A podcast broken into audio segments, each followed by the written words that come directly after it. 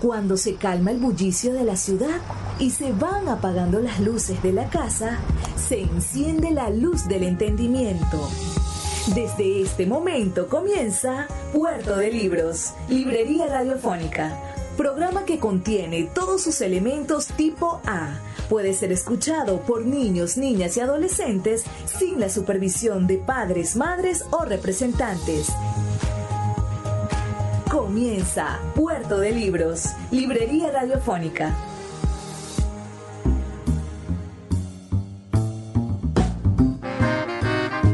Bienvenidos a Puerto de Libros, Librería Radiofónica. Les habla Luis Peroso Cervantes, quien de lunes a viernes trae este espacio nocturno a través de las ondas de Radio Fe y Alegría, su señal nacional, 21 emisoras conectadas para hacer que la literatura llegue a sus hogares. Agradecemos muchísimo su confianza, sus mensajes, todas las veces que nos recuerdan con énfasis lo bueno que la pasan escuchando nuestro programa. Pueden hacernos saber que ya están en sintonía, que ya están esperando para abordar el barco de la imaginación aquí en este puerto de libros a través del 0424 672 3597 0424 672 3597 o a nuestras redes sociales, arroba librería radio en Instagram y en Twitter. Son los puntos de contacto. También tenemos una página web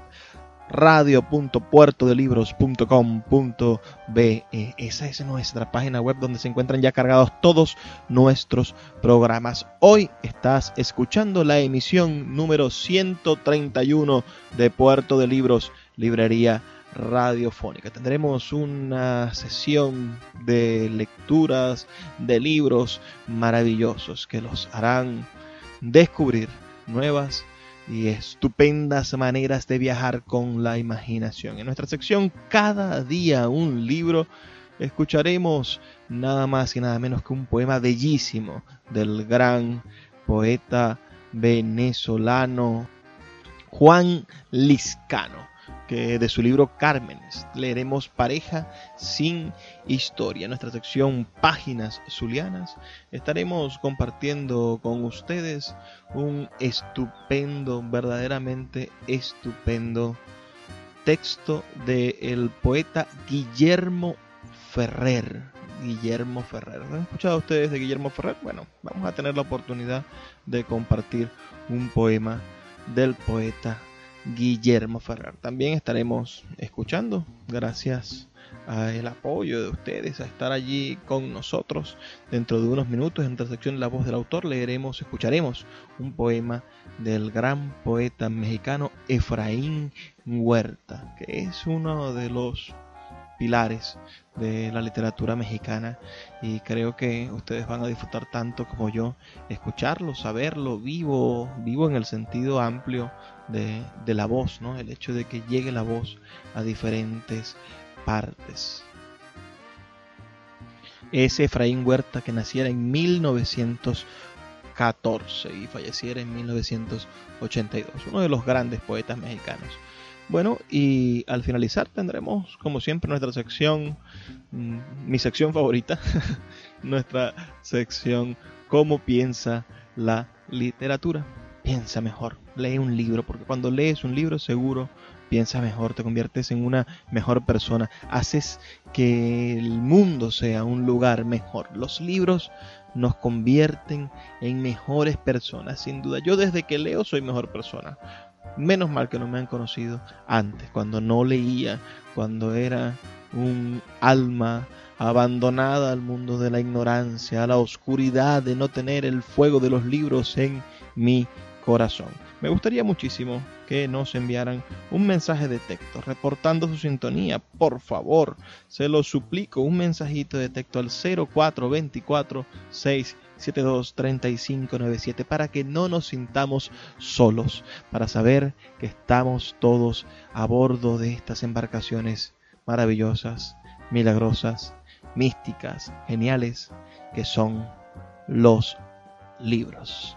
Vamos ahora a escuchar los mensajes que tienen para nosotros nuestros anunciantes, esas personas que hacen posible que Puerto de Libros, Librería Radiofónica, llegue a sus hogares a través de la red nacional de Radio Fe y Alegría. Sultana del Lago Editores es una empresa zuliana de servicios editoriales. Nuestro catálogo tiene más de 100 títulos de autores nacionales e internacionales. Además, somos la única editorial que presta servicios de impresión bajo demanda en Maracaibo. No necesitas invertir en grandes tirajes. Tus lectores pedirán tu libro, nosotros lo imprimiremos y tú obtendrás regalías. Por ello, también editamos internacionalmente en Amazon y Google Play Books. Conoce más en nuestra nueva página web www.sultanadelago.com o siguiéndonos en Instagram como arroba sultana del lago. La voz del autor en Puerto de Libros por Radio Fe y Alegría con todas las voces.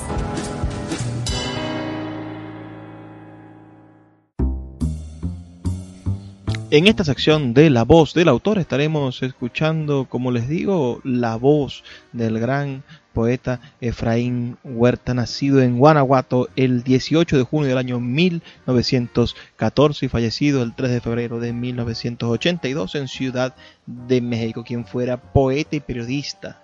Se dedicó a escribir poesía desde una edad temprana, aunque inicialmente pretendía recibirse como abogado. No obstante, cuando se publicó su primer libro de poesía, se dedicó a la escritura completamente.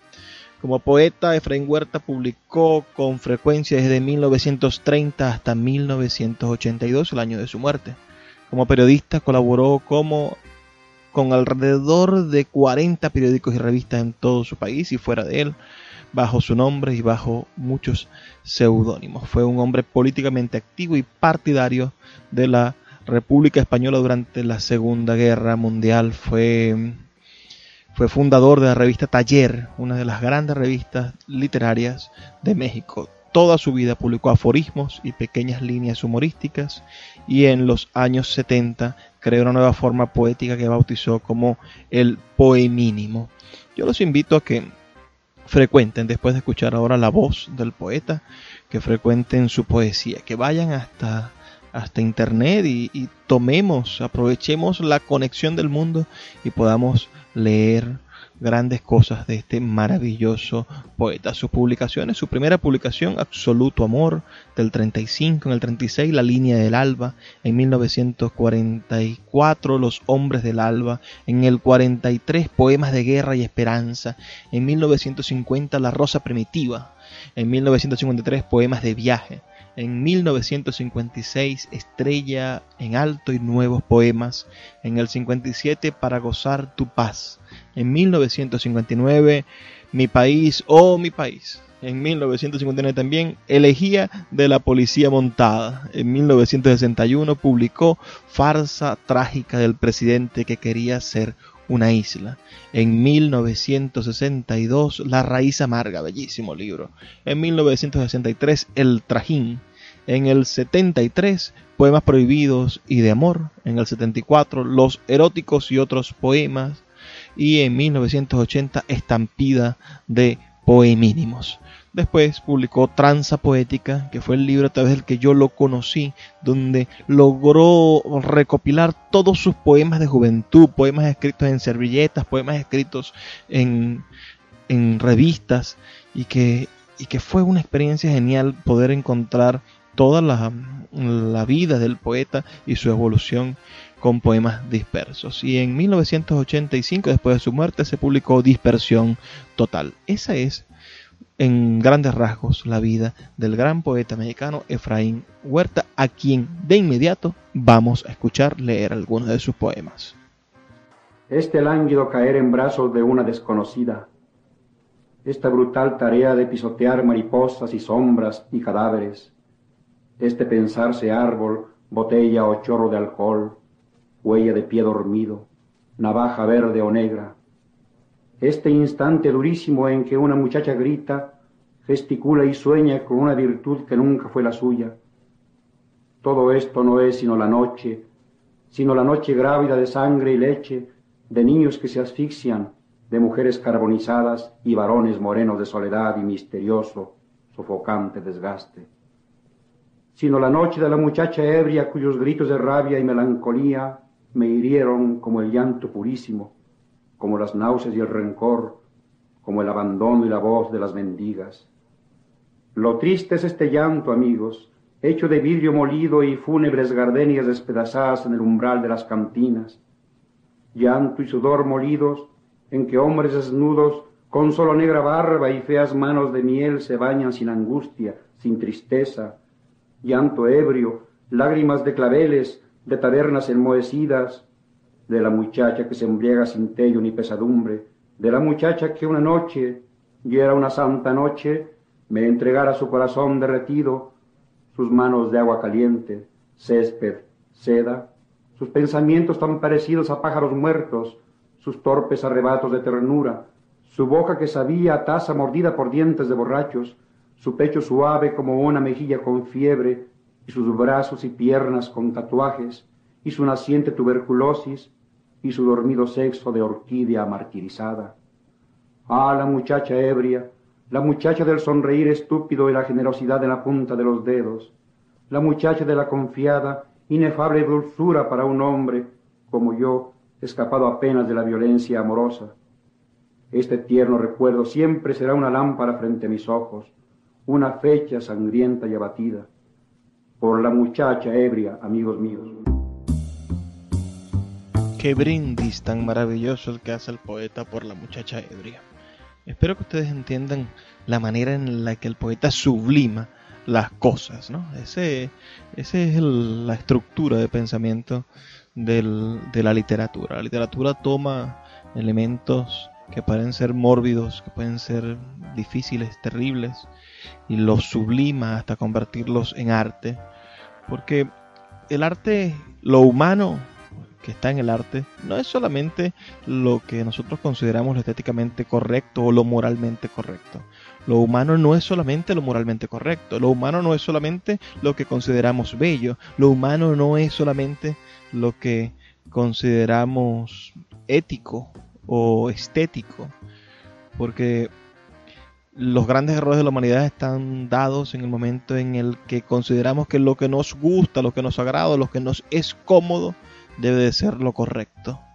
Así se generó la esclavitud, por ejemplo, y así se han generado los grandes problemas del mundo. Escríbenos un mensaje de texto al 0424 672 3597 opinándonos, dándonos tu opinión, dándonos la razón. ¿Qué te pareció este hermoso poema, ese brindis por la muchacha ebria del gran Efraín Huerta, poeta mexicano? Esperamos tu mensaje, tu tu confirmación de que estás del otro lado. Y mientras tanto vamos a hacer una pausa de dos minutos para continuar con nuestro programa, nuestro puerto de libros 131 aquí en la Red Nacional de Emisoras Radio Fe y Alegría. Escuchas Puerto de Libros con el poeta Luis Peroso Cervantes. Síguenos en Twitter e Instagram como arroba Librería Radio. Cada día, un libro. Puerto de Libros, Librería Radiofónica, por Radio Fe y Alegría, con todas las voces.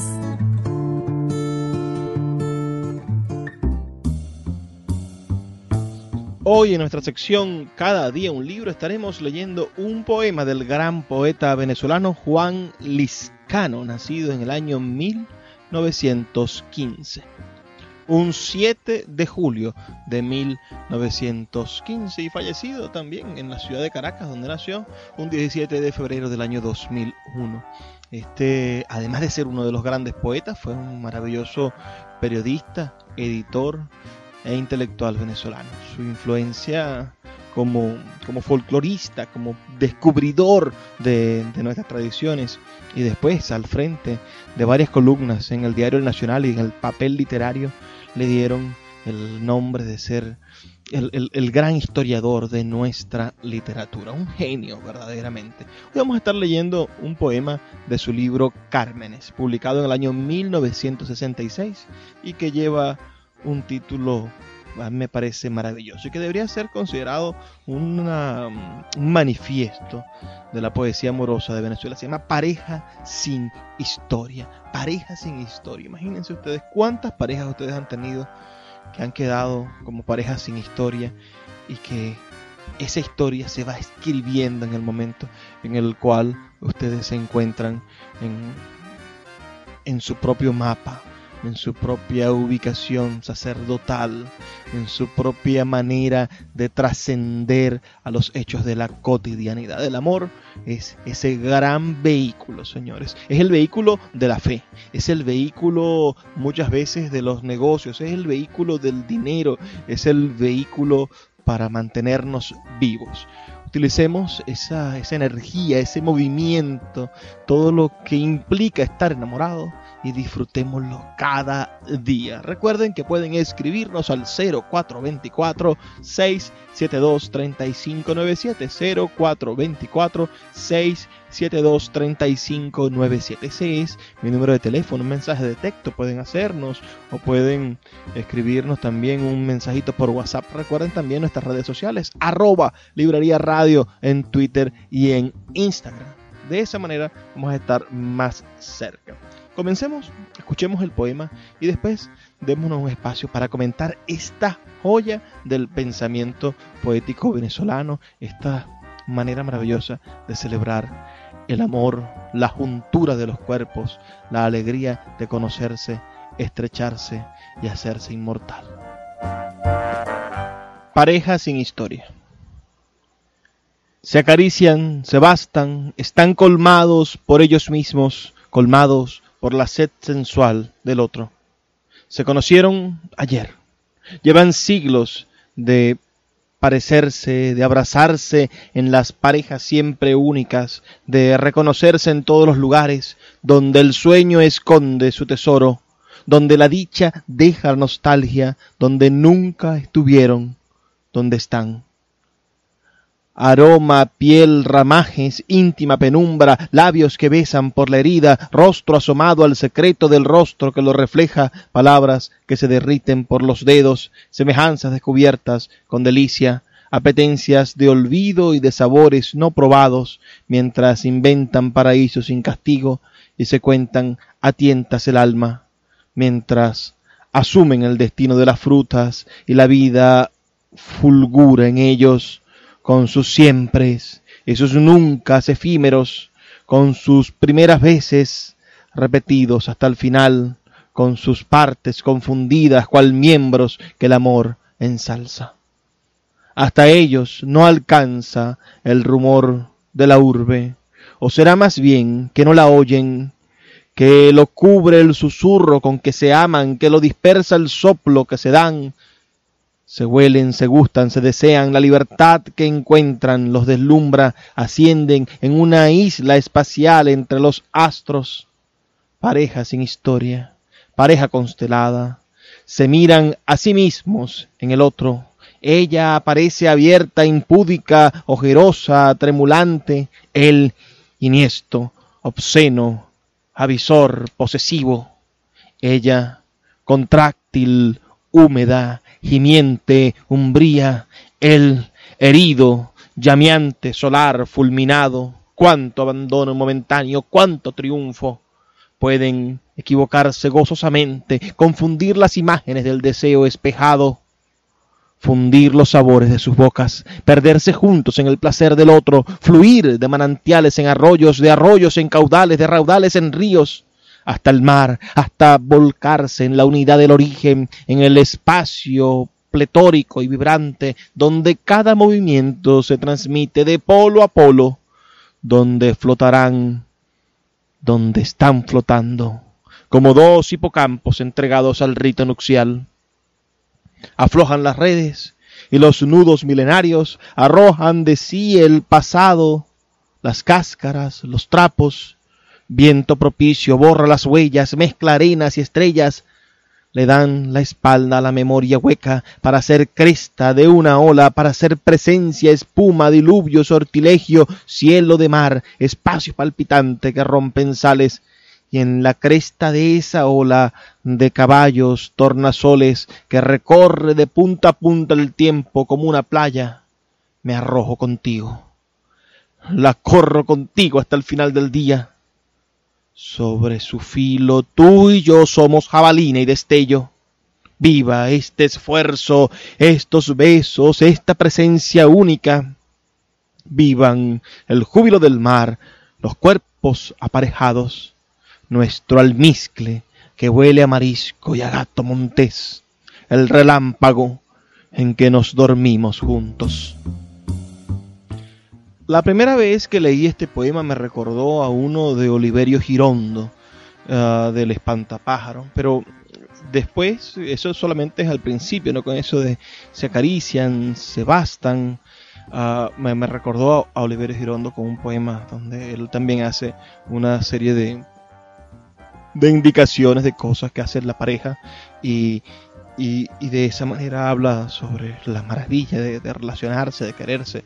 Pero después Juan Liscano pasa de ese primer beso de se acarician, se bastan, están colmados por ellos mismos, colmados por la sed sensual del otro, pasa a describir una cosa maravillosa. Eso de se conocieron ayer, llevan siglos de parecerse, llevan, se conocieron ayer, llevan siglos de parecerse. Qué, qué, qué, genialidad de hablar de que el encuentro entre, entre una pareja es un encuentro milenario, es un encuentro que tiene un arraigo profundo, ancestral. Y, y así el, el, poema continúa, lo acaban de escuchar ustedes, con, con estas indicaciones intensas. Su final es maravilloso, el relámpago en el que nos dormimos juntos es es esa, esa, esa, ese placer increíble hasta de dormir con tu pareja, dormir abrazados o tenerlo al lado, tenerla al lado, este, sentir su aroma. Uh, ahora que hay problemas con, con, con, el agua aquí en Venezuela, sentir su aroma. Eh, eh, eh, esa, hasta esas cosas pueriles y terribles se encuentran mezcladas en la, en la pasión del ser humano, nos hacen estar vivos, tener apetitos de todo tipo. Y, y no debemos de tener cortapisas con esos apetitos, debemos intentar liberarlos. No sé cuántos hijos, niños, vaya a dejar la pandemia, no tengo idea, no lo imagino, pero Saquemos nuestras cuentas a partir de diciembre, enero y febrero, esos, esos matrimonios que van a crecer, esas familias que van a tener un montón de hijos menores, y va a ser gracias a esa oportunidad que nos estamos dando de encontrarnos de nuevo con el cuerpo, con los aromas, con el olfato, con el tacto, con el día a día, de apoyarnos. Hace tiempo le decía yo a mi pareja que no podía de ninguna manera uh, renunciar a su amor en el sentido en el que tenía la dicha de estar viviendo una prueba, una prueba maravillosa a su lado en estos días y que esa prueba hablaba del valor, de lo valioso que era el estar, el estar juntos. Creo que ustedes deberían hacer ese mismo ese mismo examen y decir si he logrado pasar esta cuarentena a su lado y esta persona me ha enriquecido de tal manera, yo debo de agradecer, agradecerlo a mí mismo, a nosotros, a ese conjunto y agradecerle al mundo quizás, darme la oportunidad de descubrir, redescubrir, de, de garantizar, de corroborar las decisiones importantes que hemos tomado y darnos cuenta de que podemos tener a alguien solidario, uh, sustancialmente solidario a nuestro lado, haciéndonos feliz, porque finalmente la vida se trata de eso, de ser feliz, de, de, y de hacer feliz a los demás. Supongo que, que sí, que de eso se trata ser feliz y hacer feliz a los demás. Juan Liscano, acabamos de escuchar este maravilloso poema, esta pareja sin historia de Juan Liscano. Brillante Juan Liscano. Yo creo que ustedes deberían acercarse a toda su obra, sobre todo a su obra poética publicada por la Fundación para la Cultura Urbana en un solo y gigantesco tomo. Cierto, el papel es tan bueno, la edición es tan buena que a pesar de ser un tomo sumamente voluminoso, no pesa casi nada. Así que es liviano como, como, como el espíritu de la poesía, es volátil. Busquen ese libro en, en, los libros de usados, porque yo sé que la Fundación para la Cultura Urbana sacó miles de ejemplares y lo hicieron con muy buen atino. Sus libros fundamentales son este que acabamos de leer, donde sacamos este poema Cármenes, bellísimo libro de 1966, pero también los invito a buscar un libro fundamental que tiene otro, otro, otro corte y otra búsqueda, el libro Fundaciones del año 1981. Espero que ustedes puedan redescubrir o conseguir o asombrarse de la de la genialidad de este hombre, de este gran poeta Juan Liscano. Entre sus libros de ensayo no deberíamos dejar de leer El panorama de la literatura venezolana actual, un libro clásico de las escuelas de letras de las materias de literatura venezolana. Quizá podamos, a pesar de que es del 73, podamos nosotros hacer algunas correcciones o algunas, salvar de algunas injusticias que cometiese Juan Liscano al intentar hacer un panorama nacional que tuviese preponderancia de la literatura de Caracas y no del resto del país. Pero bueno, ya las nuevas tecnologías y la verdad sale a flote gracias a la, a la manera en la cual nosotros estamos intentando promover una literatura nacional que está más que conectada por carreteras, conectada por, por escritores, por voces, por lecturas, por libros. Y, y no dejen, por favor, de, de encontrarse con, con, el trabajo que hizo este hombre por, la, por, por nuestra nación. Él logró colocar en 1948 en el nuevo circo de Caracas por primera vez reunidas todas las manifestaciones de la cultura venezolana que hasta ese momento eran desconocidas en la capital del país. Nunca los diablos danzantes de Yare habían salido de su pueblo y él lo hizo para celebrar la llegada a la presidencia del primer hombre electo por voto secreto directo y universal como fue el maestro Rómulo Gallegos, además nuestro más grande escritor presidente. Imagínense esa época brillante. Y después llegaron los militares a, hacer desastre con el país. Ese año 48 derrocando a, Gallegos. Desde entonces la historia de Venezuela, desde mucho antes, la historia de Venezuela ha estado llena de militares de militares derrocando civiles. Qué lástima que eso haya sucedido desde el siglo XIX hasta el momento en el que se, se llevaron a gallegos y a su presidencia y al futuro del país por delante. Eso es agua o harina de otro costal. Así que vamos a dejarlo hasta aquí. Vamos a hacer una pausa de dos minutos. Recuerden que pueden escribirnos al 0424-672-3597 para dejarnos su opinión. Vamos a hacer una pausa de dos minutos. Ya volvemos con más de Puerto de Libros, Librería Radiofónica. Síguenos en arroba Librería Radio. Páginas Zulianas, en Puerto de Libros, Librería Radiofónica, por Radio Fe y Alegría, con todas las voces.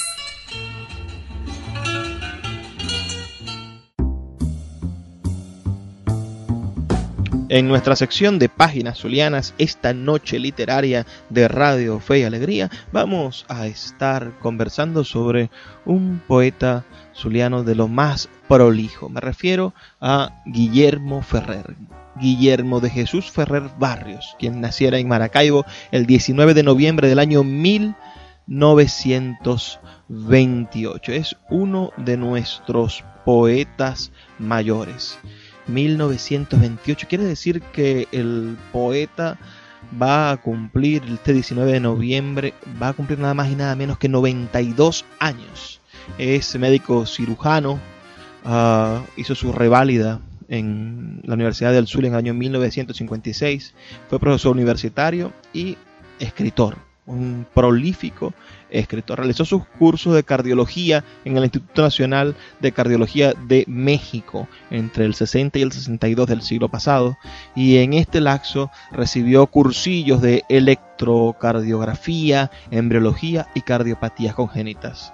Fue residente de la Policlínica Adolfo Damper entre el 56 y el 59, adjunto al servicio de cardiología del Hospital Quirúrgico entre el 57 y el 59 y del servicio de cardiología del Sanatorio Antituberculoso entre el 59 y el 66. Fue jefe del servicio de cardiología del Hospital Chiquinquirá desde 1966 y de la Unidad Sanitaria de Maracaibo desde 1963. Médico cardiólogo con numerosas publicaciones en revistas especializadas y varios libros editados. Se desempeñó como profesor de cardiología de la Universidad del Zulia. Fue miembro titular de la Sociedad Venezolana de Cardiología y correspondiente de la Sociedad Mexicana de Cardiología. Doctor en Ciencias Médicas de la Universidad del Zulia en el 67 y miembro de número de la Academia de Medicina del Estado Zulia. Este maravilloso cardiólogo no solamente fue un excelente científico, sino que imagino que metaforizando ¿no? el, el uso del corazón, se convirtió en uno de nuestros humanistas más consumados. Ha publicado más de 50 títulos de literatura y de historia ha sido presidente de la Asociación de Escritores de Venezuela, seccional Zulia, miembro de número y presidente de la Academia de Historia del Estado Zulia y cronista de la ciudad de Maracaibo en el largo periodo correspondiente entre 1987 y el año 2015 cuando fue jubilado. Ha recibido los premios Andrés Eloy Blanco en el año 65, en el 66, el Marcial Hernández en más de siete ocasiones, el Premio Internacional de la Revista Contravento, el Premio Único de Poesía de Dirección de Cultura de la Universidad del Zulia, el Premio Único de Poesía del Bicentenario del Libertador en el 83, mención honorífica al Premio Ciudad de Maracaibo en el 76, un accessit al Premio de Poesía de la inauguración del puente sobre el lago Rafael Roneta en el 62, Premio Regional de Literatura Jesús Enrique Lozada en mención novela en el año 1993. Asimismo ha recibido varios reconocimientos y distinciones, entre ellos la Orden General Rafael Urdaneta, según Gustavo Cando Llamarte, pueden imaginarse ustedes quién hace referencia de él, otro de nuestros más ancianos y, y, y, maravillosos historiadores. Me refiero yo a, esta, a esta cualidad de que sea Gustavo Cando Llamarte quien haga esta referencia. Dice, es riguroso e intransigente con los valores sociales, dice Gustavo Cando Llamarte. En su expresión muy por encima de la estética salta la angustia por lo social, por los vicios de las estructuras. La pluma de Ferrer es un látigo inclemente contra los abusadores y corruptores de la vida social. El poeta José Francisco Ortiz, ya afinado, uh, ha señalado que si algún poeta ha sentido verdaderamente el dolor de esta tierra, ha palpado los contornos de su cálida presencia en el centelleo de una luz enseguecedora, es Guillermo Ferrer. Hasta el punto en que sus poemas, contenidos en los libros, los que escribe y los que aún van fluyendo en strictus sensu, aparecen con estancia de un largo y hermoso cantar dirigidos hacia su estructura formal, que dan la claridad de una lucidez apremiante y llena de sonoridades, ha dicho el finado ensayista, poeta y narrador José Francisco Ortiz. Su bibliografía es extensísima, más de 50 libros publicados. Hoy estamos, vamos a leer solo cuatro poemas de su libro Árbol de Piedra y Humo, que es un libro bellísimo, por, por demás está decirlo, uh, muy bien editado y que espero que ustedes puedan disfrutarlo tanto como disfrutamos nosotros al preparar este programa. Este libro es del año 1980. Quiere decir que este libro cumple 40 años de haberse editado. Espero que sea de su completo agrado los cuatro poemas que hemos seleccionado para compartir con ustedes conciencia. Pensando en la angostura de tus ríos, tendido entre la hierba bajo un roble, acechado de aromas y chuchubes, decidí custodiar tu fortaleza, armar el espacio de tu geometría, morir si es necesario por ti, por el secreto donde guardas tu ganadería, la minería de tu sol maduro, el ancho corazón que hay en tu lago. Ayer fuiste saqueada, asesinada, repartieron sus dones y sus calles, te cubrieron de lodo tus naranjos, mataron los caballos, tus leopardos enterraron la jaula de tus peces. El pobre pescador quemó sus redes y se quedó en la playa con sus perros mordiendo el corazón del desamparo. Al conuquero le dijeron vete, deja solo el maíz en sus mazorcas, olvídate del canto de tus pájaros y amarra tu silencio en las usinas. Al leñador instaron, mata el árbol, y en su lugar, en vez de la amapola, siembra la tierra con carbón y acero.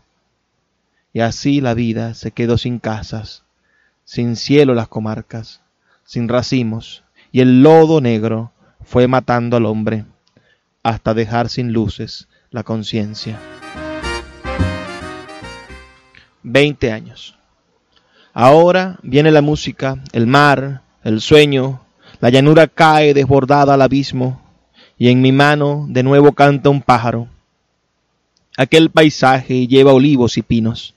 La tarde es como un vaso de púrpura en el muro al lomo de la historia. Sancho pasa hacia el orto. Yo tenía veinte años. Entraba a la farmacia hacia las panaderías buscando el billete del último tren para la vida. Sobre aquellos parajes de castillo y ruinas las mulas se echaban de barriga en las trojes. El trigo maduraba a su sol en el rocío, ebrio de luz, de viajes, de ilusiones. Me tumbaba en la hierba para oír la parábola del río con la noche, del viento con la lluvia. En alta voz leía el libro de los credos. Buscaba el pan sencillo del día y del ensueño. Saber que el pan es pan y que la mesa es limpia en el amor y la palabra. Infancia. Esta es mi infancia, infancia misionera y miserable, sola la troje, el patio, los muñecos, solo mi corazón de niño huérfano. Cuando caía la noche en mis espaldas, se inundaba la sala con las sombras y lento el pan sin miel, rota la taza. El miedo de mis ojos me llenaba. Durante las tormentas la ventana golpeaba sobre el muro de mis ojos y mudo el sol divino el amuleto vacío el cuarto múltiple en ternuras, roto de nervios y de luz, lloraba. El patio iluminaba los balcones. Al alba los naranjos cuajados de rocío florecían. Entonces la montaña, la playa, el mediodía, enfermos bajo el cielo me rendían. Y otra vez era aquel que fue tan puro, sin gloria de juguetes, beso enano, alcancía de flores y raíces, pan de solas migajas y de lágrimas. Solo la noche larga como un cielo, la tierra como un libro siempre abierto. Elegía. Silencio del tiempo que renace mansamente en la sombra del árbol de la vida. Un roce basta, apenas basta un pájaro, y el peregrino solo en medio del camino. Afuera el canto tiene serenidad de nube, el árbol que derrama sus leños por la tierra, el hombre en su partida volviendo hacia lo mismo. ¿Qué has hecho del amigo del trigo de su canto, del pasto de su verbo? Si ayer no más mirabas por su ventana el mundo, si ayer no más abrías su piel encadenada, ¿por qué ese gesto inútil? ¿Por qué esa vanagloria? Te olvidas que el camino también tiene su encanto y que en cada cascada de la ruta hay un lecho. Afuera puede el tiempo encender las ciudades y probar esa pulpa meridiana del goce. Mas en tus pliegues íntimos, en tus tardes gloriosas, has de sufrir la ausencia serena de un amigo. Intentamos hacer una selección en estos cuatro poemas que leímos, que fuese una selección al menos íntima. Ciertamente la poesía va cambiando de, de formas, de ritmos, de estrategias de llegar al mundo, pero nunca pierde su dote de intimidad. Y por eso yo siento que entre tantos libros que publicó Guillermo Ferrer, él es uno de los más meritorios para hacer una antología que logre salvar su poesía. Es decir, que alguien, bien pudiera ser yo en algún momento, uh, hiciese una lectura completa de todos sus libros de poemas y seleccionara una centena de poemas. Estamos hablando de un hombre que debe de tener más de 500 o 600 poemas escritos, pero seleccionar 100 poemas y, proponer a los lectores, ¿no? Estos 100 poemas salvan a Guillermo Ferrer para la literatura venezolana. Muchas personas uh, del mundo de las letras uh, critican a quienes no tienen profesiones literarias, a quienes no se han dedicado a vivir de la literatura o, o acercarse a, elementos cercanos a la literatura, como, como el periodismo, etcétera o quienes no han estado buscando ser reconocidos como escritores en los círculos literarios porque uh, han tenido otras, otras responsabilidades y otros actos. Entonces, yo creo que valdría la pena rescatar para la literatura venezolana en general la obra de este gran Guillermo Ferrer. ¿Qué opinan ustedes? ¿Habían escuchado antes de este poeta? Escríbanos al 0424 672 3597 0424 672 3597 o a nuestras redes sociales arroba librería radio en Twitter y en Instagram.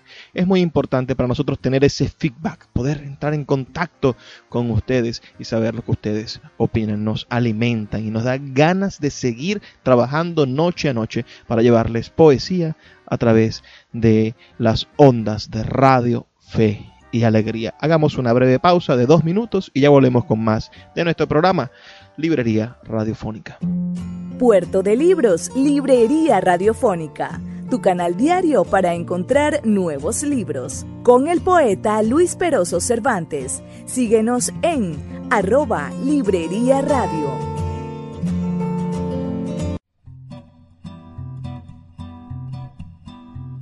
¿Cómo piensa la literatura?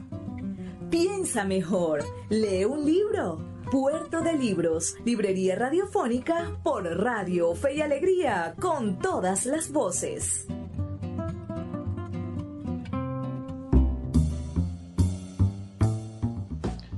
Sí, ya esta es nuestra última sección, la sección cómo piensa la literatura. Hemos tenido un programa interesante. Primero con Efraín Huerta al principio, luego escuchamos nada más y nada menos que un poema del gran poeta venezolano Juan Liscano y después tuvimos la oportunidad de leer cuatro poemas del poeta zuliano Guillermo Ferrer. Yo quisiera entonar algunas reflexiones acerca de ese problema con lo nacional, ¿no? Si, si lo trazamos desde Juan Liscano, desde su labor a favor del gobierno del presidente del presidente Rómulo Gallegos, cuando él casi que inventó la nacionalidad venezolana, una nacionalidad que nace en, el, en 1830 con, con ese Congreso de Valencia, donde se independiza Venezuela, a la Venezuela que hoy conocemos, se independiza de la Gran Colombia.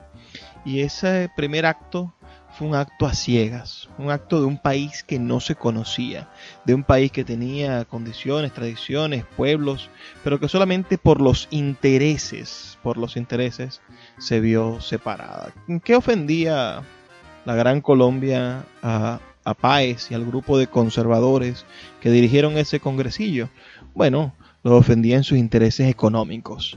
Y por los intereses se creó un país que después vivió una serie de guerras civiles terribles. Solo 18 años después, en 1848, se llevó a cabo la guerra de Maracaibo, donde murieron más de 5.000 jóvenes masacrados por tropas expertas, jóvenes que defendían eh, con ímpetu la necesidad de que fuese valorada la provincia de Maracaibo como una provincia con derechos, ¿no? Que ese el, territorio que luego sería el estado Zulia fuese respetado por el poder central. Pero la venezolanidad no existió, creo yo, hasta el primer acto cultural de la venezolanidad, que fue ese acto de, presentación, de, toma de posesión del presidente Rómulo Gallegos en el nuevo circo. Rómulo Gallegos antes, con la confección de sus novelas, con la escritura de Doña Bárbara como la gran novela del llano, con la escritura de Sobre la misma tierra como la gran novela zuliana o guajira, con la escritura de Canaima como esa novela que genera un punto de quiebre en, el, en la naturaleza venezolana y nos da a conocer ese, ese maravilloso mundo de, de, nuestra Amazonía, de nuestros macizos guayaneses, del sur de nuestro país, ¿no? Si no es por Gallegos que va creando la mitología, que va generando la narrativa de esa historia de Venezuela, no se hubiese preocupado jamás por ser Venezuela.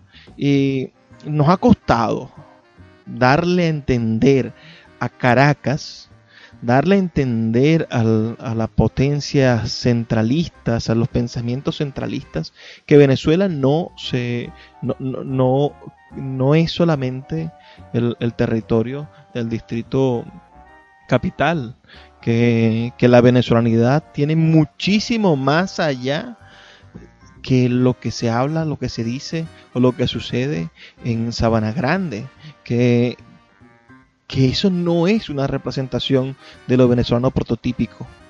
Y, es genial saber que en las calles de Mérida, bellas calles empedradas en nuestra ciudad de Mérida, hay, hay un elemento de la venezolaridad maravilloso, puro, tan digno como, como el hablar y del, del, caraqueño y que en nuestros llanos venezolanos, que en Apure, que parece la última frontera olvidada, se encuentra también el espíritu profundo del venezolano y que allí, a pesar de que el colombiano que se encuentra muy cerca se parezca más al apureño que el caraqueño, se encuentra también el espíritu del venezolano. Todo esto fue analizado creado, estructurado por el pensamiento de un gran hombre como Juan Liscano, y por eso su, su épica en llevar, por ejemplo, los diablos danzantes de Yare a que estuviesen allí en el nuevo circo, mostrándole a los caraqueños que Venezuela era más que Caracas. Y si desde 1948 hasta la actualidad nos ha costado tanto reconocer y dar a conocer el espíritu de la venezolanidad, imagínense ustedes lo que sucede con hombres geniales, maravillosos como el doctor Guillermo Ferrer, que acabamos de escuchar hace un momento sus poemas. Es verdaderamente una lucha que tenemos que hacer quienes creemos que el país es más grande que nuestra capital, quienes creemos que una venezolanidad se construye no desde el enunciado patriótico de símbolos, porque ya en otras oportunidades he demostrado mi inconformismo con los símbolos patrios. Yo digo, que esa bandera que nosotros aprendimos a creer en la escuela, en mi escuela la de siete estrellas, en la escuela que será la escuela de mi hijo, de mis hijos, será la bandera de ocho estrellas. Esa bandera no nos representa a todos como país, solo representa a ocho de las diez provincias que fundan la Venezuela actual. Y entonces en esos símbolos no se encuentra cifrado la venezolanidad. Se debe de encontrar cifrada en la manera en la que nosotros construyamos un discurso de unidad nacional capaz de representarnos a todos. Y es en el arte, creo yo, en la literatura, así como lo hizo Gallegos a principios del siglo XX es como nosotros tenemos que hacerlo ahora. Debemos de reconocer, ir a los pueblos, ir a las ciudades, ir a las pequeñas ciudades y allí encontrar los discursos profundos de la venezolanidad en nuestra literatura, en nuestras novelas, en nuestros sueños, en nuestra manera de hacer música, en nuestros pintores, en nuestros artesanos, en nuestras muñequeras, en las señoras que hacen dulces, que, que cultivan el sagrado arte de la gastronomía. Atar todos los cabos de nuestra cultura y decir cuáles son nuestros patrimonios en conjunto. Yo admiro, por ejemplo, a Valentina Quintero con su trabajo en favor del turismo venezolano y creo que debemos hacer un trabajo igual. Debemos montarnos en un carro, en una camioneta 4x4 y andar con una cámara y un grabador pueblo por pueblo, ciudad por ciudad, casa de poesía por casa de poesía, biblioteca por biblioteca, llevando el mensaje de que debemos conectarnos. La ciudad se encuentra conectada por carreteras Gómez se encargó de hacer las primeras y más antiguas carreteras para que los camiones transportaran las mercancías de sus fincas que estaban distribuidas por todo el país, porque ciertamente los intereses económicos han hecho que crezca el país. Luego vino Pérez Jiménez y creó esas grandes autopistas y después llegó la democracia, santa democracia, y generó la, la vialidad moderna que tiene nuestro país. La revolución ha hecho poco en cuanto a vialidades, ha logrado mantener algunas cosas. Esperamos que los proyectos no se detengan. Lamentablemente no tenemos la red de trenes que ofrecieron y etcétera. Pero en un futuro creo que, que esos pilotes que están en la autopista deben de de recuperarse. Y en el futuro, en el futuro seguirán habiendo medios de comunicarnos físicamente, pero debemos empezar a comunicar el país por las venas, por las calles, por las autopistas de las ideas, por las autopistas del arte, por esos trenes expresos, esos trenes balas del sentimiento que nos dejan los poetas, que nos dejan los novelistas, que nos dejan nuestros ensayistas, nuestros creadores debemos de releer a Mariano Picón Salas, debemos de, releer a nuestros, a nuestros pensadores del siglo XX, a nuestros pensadores del siglo XIX, y preocuparnos por saber qué piensan nuestros escritores del siglo XXI. Y ustedes, por favor, díganme qué piensan, qué pasa por sus cabezas en estos momentos con estas ideas mías. Por favor, por favor, por favor, envíennos un mensaje de texto al 0424 672 3597 0424 672 3597 o a nuestras redes sociales arroba librería radio en Twitter y en Instagram, que son los medios de comunicación que tiene nuestro programa para ir más allá romper la barrera del sonido unidireccional y recibir la luz, la luz de los medios electrónicos, esas ondas que también nos comunican las cosas maravillosas, poder hacer más pequeño este país, hacerlo diminuto, meterlo todo en un teléfono y decir, señores, vamos a compartirnos, a conocernos, a comunicarnos, a hacer de nuestra literatura la posibilidad real de transformar el futuro de nuestra nación. Y como siempre insisto, debemos de estar pendientes porque en las próximas elecciones debemos votar solo por quienes lean. Nuestros políticos, nuestros representantes, nuestros líderes deben ser lectores primero que todo lectores. Si un político no lee, si un líder no lee, si un maestro no lee, si un ingeniero no lee, si algún profesional o alguna persona no lee, desconfíen de la calidad de esa persona. Y no me refiero a que lean literatura simplemente, no, que lean sobre su profesión. Un ingeniero debe tener libros de ingeniería, un médico debe tener libros de medicina, Pregunte qué libro está leyendo últimamente, doctor, qué libro está leyendo últimamente, arquitecto. Porque quien lee es la única persona que se encuentra en contacto directo con el conocimiento. Solamente la lectura nos garantiza sabiduría, nos garantiza excelencia, nos garantiza la posibilidad de encontrarnos no solamente con nuestros conocimientos actuales, sino con los conocimientos del futuro, porque toda la humanidad está predispuesta en un plano, en el proyecto futuro de la humanidad, que lo han dejado para nosotros los pasados y que nosotros debemos de seguir escribiendo para el futuro ya que los libros son máquinas del tiempo, señores. Podemos ver el futuro a través de los libros.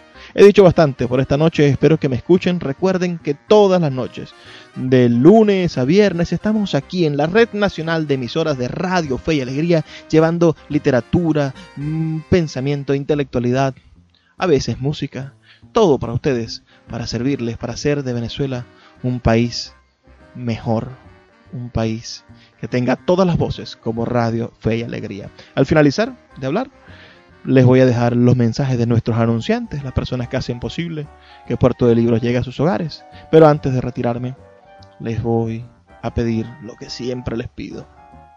Esa, ese ruego. Señores, por favor, sean felices, lean poesía. Sultana del Lago Editores es una empresa zuliana de servicios editoriales. Nuestro catálogo tiene más de 100 títulos de autores nacionales e internacionales. Además, somos la única editorial que presta servicios de impresión bajo demanda en Maracaibo. No necesitas invertir en grandes tirajes. Tus lectores pedirán tu libro, nosotros lo imprimiremos y tú obtendrás regalías. Por ello, también editamos internacionalmente en Amazon y Google Play Books. Conoce más en nuestra nueva página web www.sultanadelago.com o siguiéndonos en Instagram como arroba sultana del lago.